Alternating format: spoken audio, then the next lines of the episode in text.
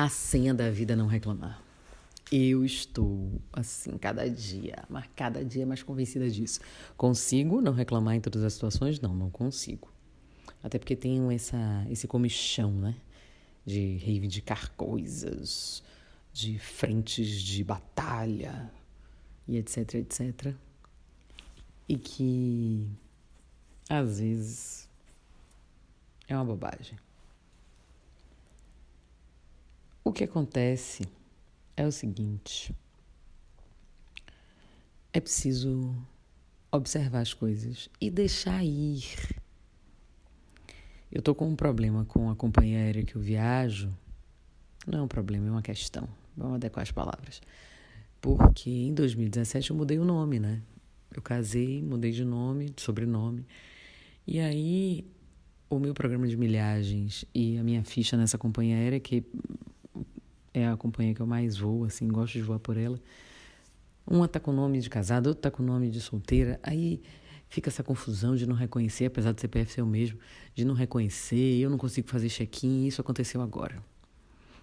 Meu voo era 12h45, eu cheguei no aeroporto 11h30, então saí correndo desbandeirada.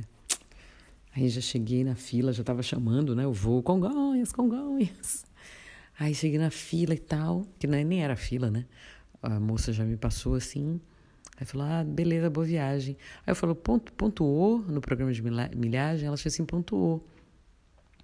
Mas você tem que ligar para o 0800. Eu já tive essa orientação algumas outras vezes. É por isso que tudo na vida da gente acontece por nossa única responsabilidade. Única responsabilidade. Porque até hoje eu não fiz esse negócio, né? Beleza. Aí tá. Quando eu olhei, isso já tinha acontecido na ida.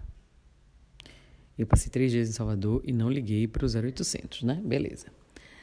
Na ida eu fui na saída de emergência. Ok, menos mal. Mas no meio, na saída de emergência. Eu detesto o meio, né? Acho que ninguém gosta. Aí na volta, a menina me deu. Meu lugar era 22B, eu acho. Ou seja, meio de novo. Aí tá. Aí fui para o embarque, tá lá chamando, né? O povo, o voo, não sei o quê. Aí o avião vai lotando, vai lotando. Aí eles já começaram a dizer para as pessoas que quisessem gratuitamente despachar bagagem, não sei o quê. Aí o povo, quando ia fazer a conferência para entrar no avião, já começava a reclamar, não sei o quê. E eu tava assim, sabe, com o coração sossegado, convencida que eu ia ficar no meu 22B mesmo, ficar ali mal acomodado e tal. Eu falei, ó, oh, velho, vou despachar logo essa bagagem. Aí chegou a minha vez, entreguei o papelzinho, olhou. Aí o, o, foi um rapaz que me atendeu. Eu falei, moço, já quer despachar bagagem? Ele, não, não, não precisa. É, com essa quantidade aqui, deve ter sobrado lugar no avião. Aí a moça falou assim, não, vamos colocar logo, melhor. Aí eu falei, ah, tudo bem. Aí eu falei, ô moço, não tem nenhum lugar aí não? Uma saída de emergência, veja, porque eu estava no 22B, a saída de emergência já parecia o quê? Aprazível, né? Aí ela falou: não, na saída de emergência não tem não. Ah, mas tem um 4C. Ou foi 4A, Rita? Quatro janela. Mas tem um 4 janela. Aí eu falei: ah, tudo bem. É, e, e como é que eu faço, né? É para pagar e tal, que é muito na frente, né? Eu acho assim, não. Tô vendo aqui. Você fez aniversário, né? Que você entrega o documento. Ela hoje é 24, 22, foi sábado. Entenda como um presente. A menina me disse isso. Entenda como um presente. Aí eu fui descendo a rampinha com a mala que eu botei lá para despachar, leve, tranquila e agraciada por entender que eu ganhei um presente. Eu esperava apenas nada mais do que isso. Que era deixar a bagagem para não ficar ainda ali no avião, procurando lugar para botar a mala em cima, a mala dentro dos padrões, a bonitinha, de 10 quilos e tal, pequenininha. Mas aí eu já ia sentar no 22B, né, entre duas pessoas, já ia ficar mal acomodada, não sei o quê. Além da mala despachada, menos um peso uma cadeirinha na frente, que eu ainda fui tomando um solzinho, porque foi o voo do meio-dia e pouco. na janela. E para melhorar tudo, quem quiser ver a foto, porque eu fiz essa foto. Quando eu cheguei, tinha um senhor na cadeira do, do corredor, tinha uma aqueles travesseiros de pescoço na cadeira do meio, e aí eu que ia sentar na janela. Ele levantou, eu fui para a janela, aí fiquei esperando, né? A pessoa, achei assim, gente, cadê a pessoa do meio? Cadê a pessoa do meio? É, portas fechadas, tripulação preparar para decolagem. Eu falei, meu Deus, cadê a pessoa do meio? Aí o homem pega, desliga o telefone dele, guarda as coisas dele, bota assim, ó, embaixo do banco na frente, pega o travesseirinho de pescoço que estava na cadeira do meio, bota no pescoço dele, se ajeita assim, ó, para dar cochilada.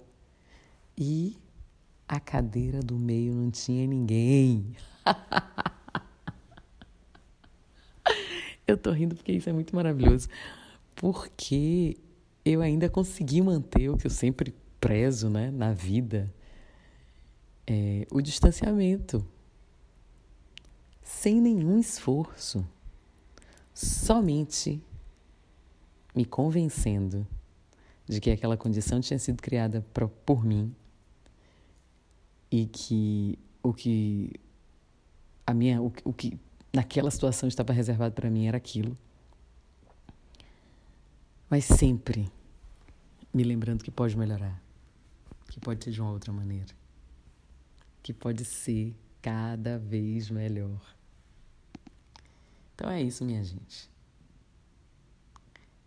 É a mala despachada, um, o melhor lugar no avião e a posição que a gente toma na vida. Essa é a primeira segunda-feira depois do meu aniversário. E a posição que eu tomei na vida. É que nem aquela música, eu já cantei aqui em alguns momentos, em alguns episódios desse podcast. Mas é porque essa música é incrível, né? São duas músicas, na verdade. Uma de Vanusa e a outra é de hoje em diante eu vou modificar o meu modo de vida. é isso, é um mantra. Hoje eu vou mudar, vasculhar minhas gavetas, jogar fora sentimentos e ressentimentos tolos fazer limpeza no armário, retirar traças e teias e angústias da minha mente. Parar de sofrer por coisas tão pequeninas, deixar de ser menina para ser mulher. Renasça todas as manhãs. Eu sou Rita Batista e tá tudo a dar.